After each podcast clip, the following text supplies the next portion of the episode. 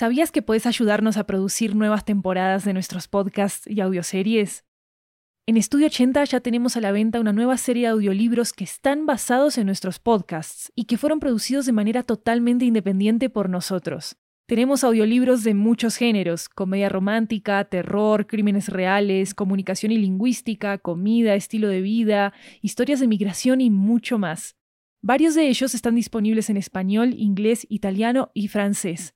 Conoce nuestro catálogo en 80estudio.com, diagonal audiobooks, y encontrá los títulos en libro.fm, Apple Books, Google Play, Storytel, BookBeat y en tu aplicación de audiolibros favorita. Muchas gracias por tu apoyo.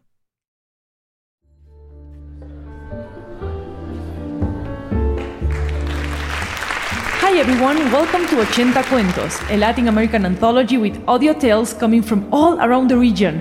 I'm Maru Lombardo, your host, and today's story comes to us from Buenos Aires, Argentina, and it's about having a place of one's own to grieve safely and find meaning in our losses. Here goes Flower Journal, written by Elias Juarez.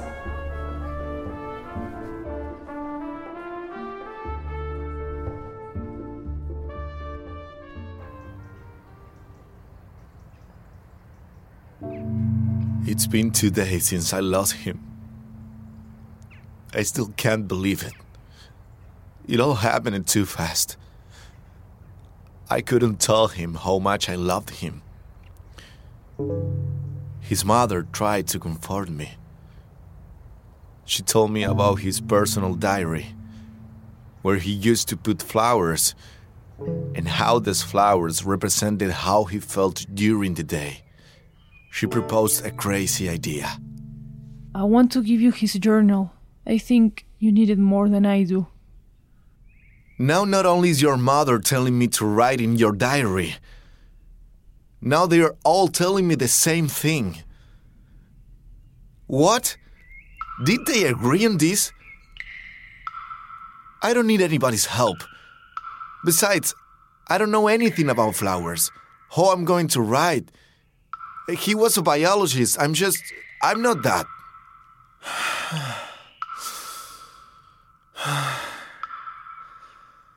Not only I don't know about flowers, but I also don't know how to express myself either. It will ruin it. It will mess up all the work he did all that time. I can't see the same way he could see things. Find the beauty in every place, no matter how disastrous. I can't and shouldn't follow this diary. April 12. Germanic Iris. It is a plant of the genus Iris.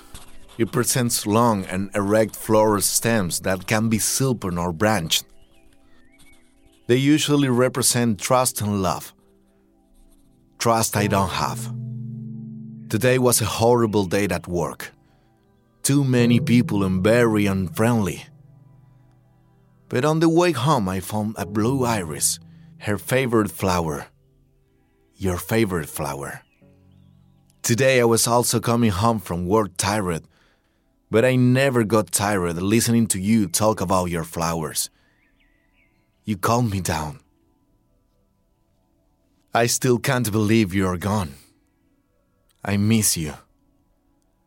I ask you to please forgive me for not realizing sooner that you were like this and I didn't pay enough attention to you. I could have stopped all this from happening. I hope you're reading this. I hope this helps me to get to know myself more. As you had asked me so many times, I hope that by reading I kept in your spirit, your kindness, and your desire to make things better. I hope this makes me miss you less and less.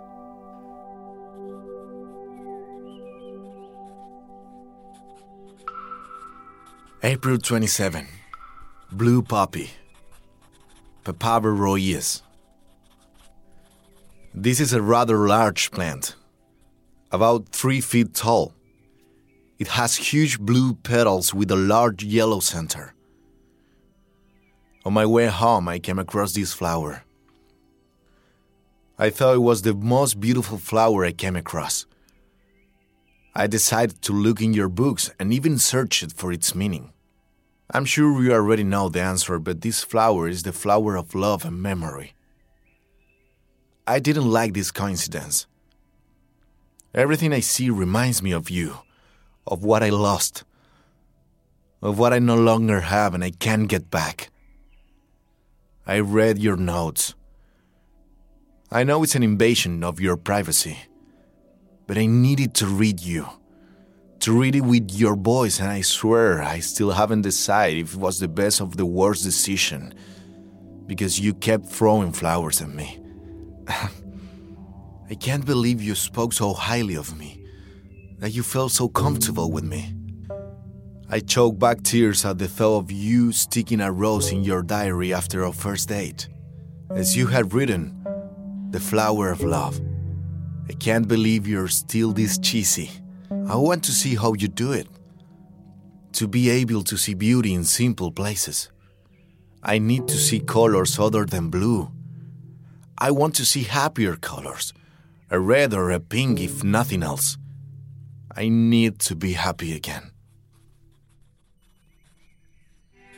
June 6. Scorpion grasses. Myosotis.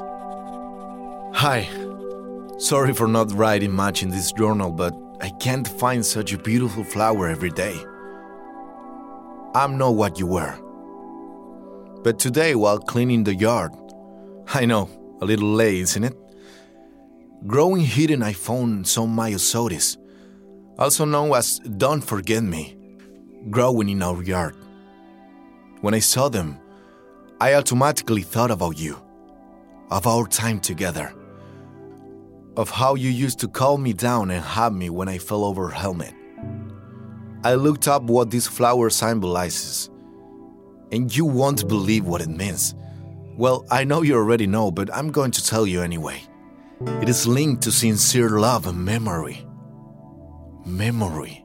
Now I understand what you used to say about flowers. I understand how they made you feel when you were here. I understand that they mean something. They are not only beautiful things to give to loved ones, but they are also a representation of how we feel about that person. This flower represents your memory. I really didn't put it in the journal. I decided to leave it in the yard. I plan to take care of it learning little by little to see the beauty and understand how I feel in each moment.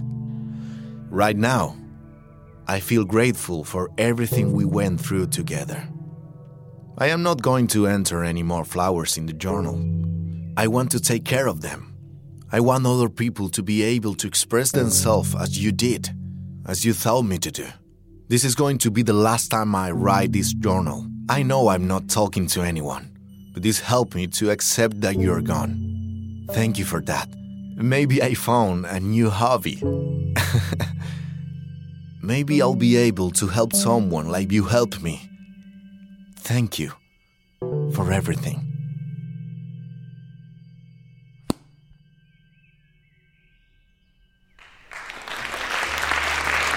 If you enjoyed this episode, don't forget to check out its Spanish version called Diario de Flores. You can find it in our podcast feed as well. 80 Cuentos is a unique show that showcases Latin American stories like no other, and you can help us spread the voice about it. So if you like our show, please share these episodes with your friends on social media and over chat groups. Why not? This story was created and written by Elias Juarez. Elias is a computer programmer who likes to tell stories with role playing games. The protagonist was voiced by Rodrigo Aldea. Jeremias Juarez made the music and sound design for this episode. You can check out transcripts for our stories at 80studio.com slash 80-cuentos. I'm Maru Lombardo. This is 80 Cuentos. Thank you for coming and of course, thanks for listening.